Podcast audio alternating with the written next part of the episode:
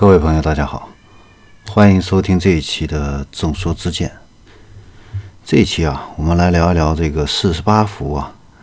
呃，轻混车。呃，这几年呢，应该说这个油耗啊，这个控制的比较严格啊。那各个车企啊，都在做这个节能减排这样的一个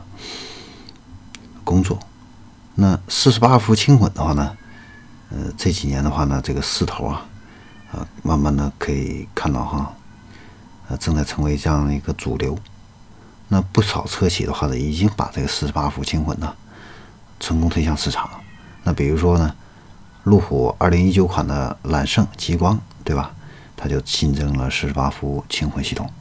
那奥迪的新款 A 六的话呢，啊，也提供了这样的一个标准版的这样的一个四十八伏轻混。包括新款的奥迪 A 四也会引入四十八伏轻混，那吉利的话呢，呃，甚至都已经推出了这个呃三缸机加四十八伏轻混的这个博瑞 GE 啊，那领克的话呢，也是要推出这个搭载四十八伏呃轻混系统的这样的一个车型，那北汽的话呢，未来也会推出。那为什么这些车企啊都在争相去布局这样的一个四十八伏轻混车呢？其实啊，这个还是要从这个国家的油耗排放法规啊来说。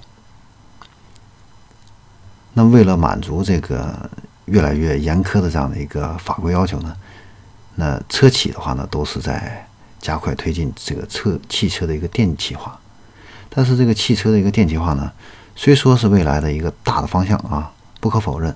但是呢，实际上这个还是需要一个循序渐进的这样的一个过程。那纯电动汽车啊，因为这个技术啊、设施还有这个成本啊等等这样的一些原因吧，短期呢实际上还是不能够普及的。那在此之前的话呢，混合动力汽车啊，因为它节能啊，啊这个排放也比较低啊，啊所以呢，肯定会迎来这样的一个可观的一个增长。那四十八伏轻混系统的话呢？就是由于自己自身呢，它有这样的一系列的一个优势，所以呢，会被这个车企啊所关注。那很多朋友呢，不是太了解这个什么是四十八伏轻混啊？那简单的来说的话呢，它实际上就是一个低混合动力这样的一个系统。那你可以，也可以把它就看成是一个什么呢？启停系统的一个升级版，啊，那对比啊传统的这个十二伏的这个系统，这个四十八伏的这个系统呢，它可以改善电机的这样的一个功率，那车辆的起步啊，短暂的停车呀，啊，那带四十八伏系统的这样的一个动力总成啊，就可以采用纯电驱动。这样的话呢，就可以避开燃油车起步时最耗油的这个怠速阶段。那刹车还有滑行的这个时候啊，它也可以通过发动机自动回收一部分这样的一个能量，那为这个汽车呀所需要的这个越来越多的这样的一个电子负载啊，提供更多的一个功率。那一般来说，四十八伏这个轻混系统呢？可以降低大约呢百分之十五到百分之二十左右这样这样的一个油耗啊。那你像这个长安的 CS 五五蓝动版，包括这个吉利博瑞的这个 GE 四十八伏的一个轻混啊，都号称啊节油率可以高达百分之十五。那除了刚才说到的这样的几点之外的话呢？低成本呢，其实也是车企啊选择四十八伏系统非常重要的一个原因。那因为四十八伏的这个混动这样的一个实现啊，只需要在原有这个车辆的一个架构基础之上，加上一个四十八伏的一个电池啊，再加上一个 DC DC 的一个转换器啊就可以了。那这个四十八伏的一个电压呢，它属于一个安全的一个电压区域，它不需要啊，因为这个电压的问题啊，增加更多的这样的一个防护手段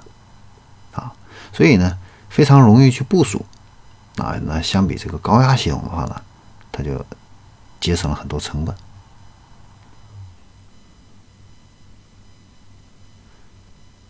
那你像这个，为了确保这个国家燃油排放标准这样的一个实现的话呢，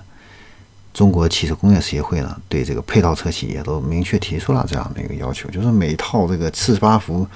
技术模块的这样的一个成本呢，不能超过五千啊。那还有这样的一些业内的人士哈，就聊起来就说这个，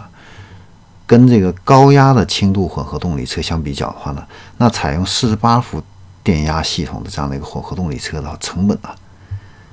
只有前者的这样的一个百分之三十，但是呢，可以实现呢高压轻度混合动力汽车的百分之七十的一个功效啊，所以呢。四十八伏混动呢，是满足法规对油耗要求的最经济这样的一个形式啊。那简单来说，就是四十八伏轻混，不会提高太多的成本，但是节油效果非常明显啊。那我们现在预计啊，就是二零二零年的时候啊，全球啊采用这个四十八伏系统的这个车辆，大约可能会达到四百万辆。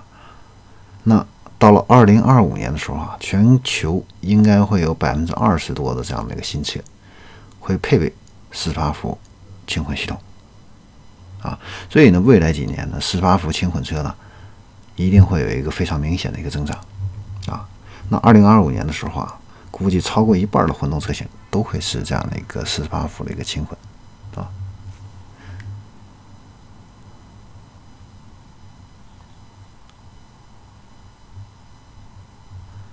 好，那针对于这个四十八伏的一个轻混系统呢，啊，今天呢我们就简单的介绍到这里，我们下期再见。